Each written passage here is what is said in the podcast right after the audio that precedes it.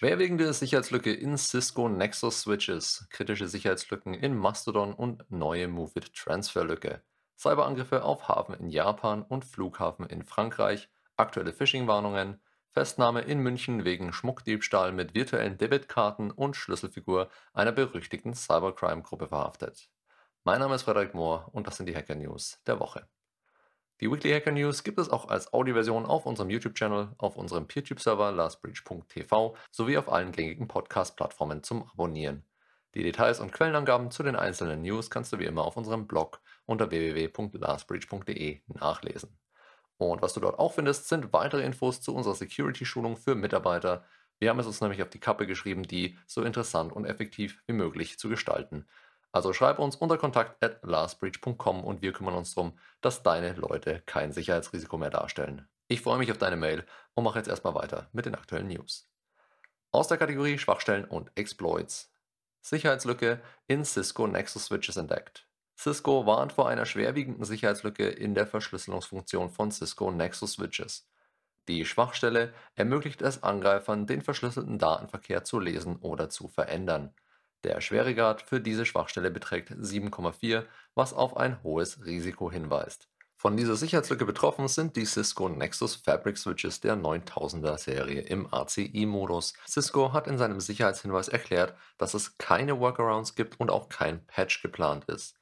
Stattdessen empfiehlt das Unternehmen den betroffenen Kunden, die wichtige Verschlüsselungsfunktion zu deaktivieren und alternative Optionen mit dem Support-Team zu besprechen, beispielsweise eine Verschlüsselung über VPN. Es gibt keine Begründung seitens Cisco für diese Vorgehensweise. Die Lösung des Problems auf den Kunden zu schieben, ist unserer Meinung nach allerdings schon ein starkes Stück. Zumindest sind bisher keine Angriffe bekannt, welche diese Schwachstelle ausnutzen. Die CVE-Nummern zu dieser Schwachstelle und weiteren Schwachstellen in den heutigen Weekly Hacker News findest du auf unserem Blog unter www.lastbreach.de. An der Stelle schon mal ein Danke an alle Zuhörer, die uns Feedback zu den Weekly Hacker News gegeben haben. Wenn du uns noch kein Feedback geschickt hast, dann kannst du das immer noch tun unter wer sagt denn das.com. Schon mal danke an der Stelle von meiner Seite. Kritische Sicherheitslücken in Mastodon. Mastodon-Betreiber sollten ihre Server dringend aktualisieren, um kritische Sicherheitslücken zu schließen. Die Entwickler haben insgesamt vier Sicherheitslücken identifiziert, wovon zwei als besonders kritisch eingestuft werden. Eine der Lücken mit einem Score von 9,9 ermöglicht Angreifern das Einschleusen von schadhaftem Code oder die Auslösung von Denial-of-Service-Angriffen. Eine weitere Lücke mit einem Score von 9,3 erlaubt Cross-Site-Scripting-Angriffe. Zusätzlich gibt es zwei Lücken mit einem Score von 7,5 und einem Score von 4,5, über welche Denial-of-Service-Angriffe bzw. Manipulation der verifizierten Profillinks durchgeführt werden kann. Die Mastodon-Versionen 4.1.3, 4.0.5 und 3.5.9 beheben diese Sicherheitslücken. Betreiber werden dringend dazu aufgefordert, ihre Software zu aktualisieren. Neue kritische Sicherheitslücke in Moveit Transfer, die Never Ending Story. Progress Software hat das Moveit Transfer Service Pack für seine Produkte Moveit Transfer und Moveit Automation veröffentlicht. Das Service Pack für Juli enthält spezifische Updates einschließlich Behebung für drei neu entdeckte Schwachstellen, eine kritische Schwachstelle ermöglicht nicht authentifizierten Angreifern den unbefugten Zugriff auf die Moveit Transfer Datenbank. Zwei weitere Schwachstellen werden als hoch eingestuft, bei diesen ist es authentifizierten Angreifern möglich, auf die Datenbank zuzugreifen und Inhalte zu ändern oder offenzulegen. Angesichts jüngster erfolgreicher Angriffe auf Moveit Transfer mit Datenverlust wird allen Nutzern dringend empfohlen, das Service Pack umgehend zu installieren, um sich vor potenziellen Sicherheitsverletzungen und Datenverlust zu schützen. Aus der Kategorie Hackergruppen und Kampagnen. Cyberangriff legt Container-Terminals im japanischen Hafen von Nagoya lahm. Das Port of Nagoya Unified Terminal Systems NUTS wurde durch einen Cyberangriff schwer getroffen. Das System, das in allen Container-Terminals des Hafens von Nagoya verwendet wird, wurde Opfer einer Ransomware-Infektion, die zu einem Ausfall führte. Nachdem der Angriff entdeckt wurde, haben das Terminal-Komitee der Nagoya Port Transport Association und das Polizeipräsidium der Präfektur Aichi eine Untersuchung eingeleitet. Während den Wiederherstellungsarbeiten wurde vorübergehend Be- und Entladung von Containern mit Trailern am Terminal ausgesetzt. Der Hafen von Nagoya spielt eine wichtige Rolle im internationalen Handel und der Vorfall hat Auswirkungen auf den Containerumschlag. Die Nagoya Port Transport Association arbeitet eng mit den Behörden zusammen, um die Situation zu bewältigen und die Sicherheit des Hafens zu gewährleisten. Cyberangriff auf Flughafen Montpellier Méditerranée in Frankreich.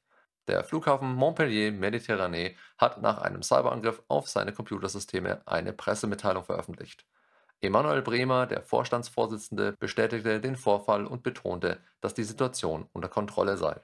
Als Vorsichtsmaßnahme wurden einige nicht betroffene Systeme vorübergehend abgeschaltet. Das technische Team arbeitet mit einem Cybersicherheitsexperten zusammen, um schrittweise die verschiedenen Dienste wiederherzustellen. Obwohl es zu geringfügigen Verspätungen bei einigen Flügen gekommen ist, wurden alle Flüge wie geplant durchgeführt. Die zuständigen staatlichen Stellen wurden über den Vorfall informiert und eine Anzeige wurde bei der Gendarmerie erstattet. Bisher gibt es keine Berichte über Datenverlust. Verbraucherzentrale warnt vor Phishing. Wie bei jeder Ausgabe unserer Weekly Hacker News möchten wir auch heute über die neuesten Phishing-Mails informieren, vor denen die Verbraucherschutzzentrale warnt. Aktuell sind vier neue Angriffe im Umlauf.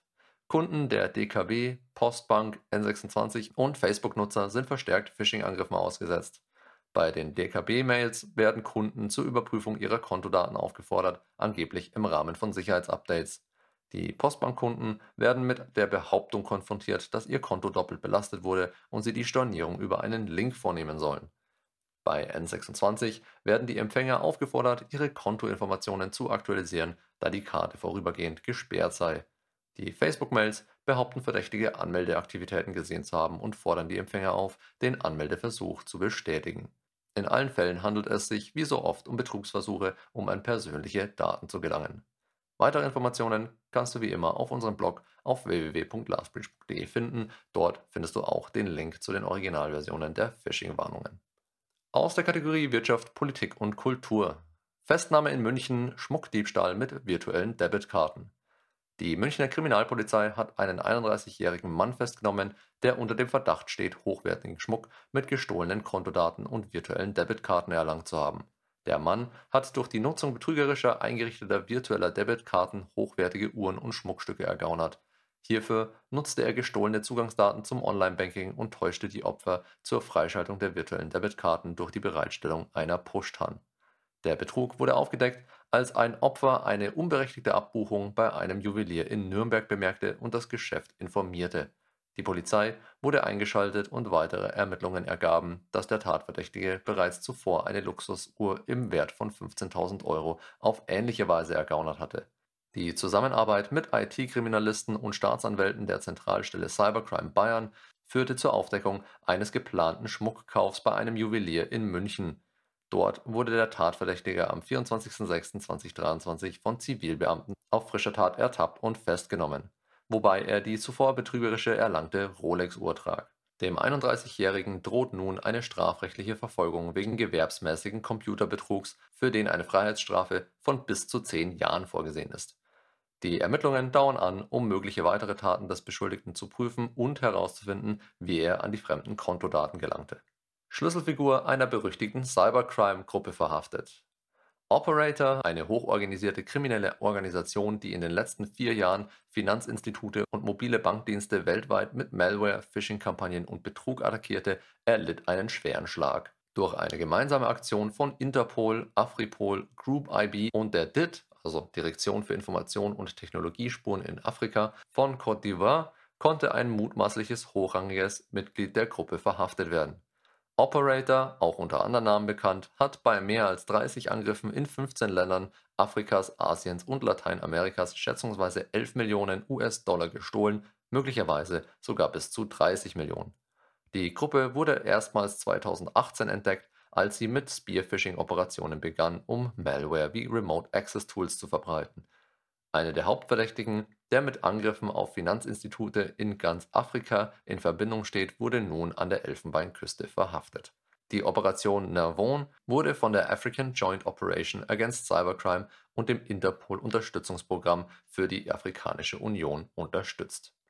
Das war's für diese Woche. Die Weekly Hacker News gibt es auf unserem YouTube-Channel und als reine Audioversion auf rss.com sowie auf diversen Podcast-Plattformen zum Abonnieren oder als monatliche Zusammenfassung in unserem Newsletter. An der Stelle nochmal die Erinnerung, wenn du noch kein Feedback gegeben hast, unter wer sagt denn das.com kannst du uns für die Weekly Hacker News und die Inhalte darin einfach nochmal Feedback geben. Danke dafür schon mal und bis zum nächsten Mal. Stay safe.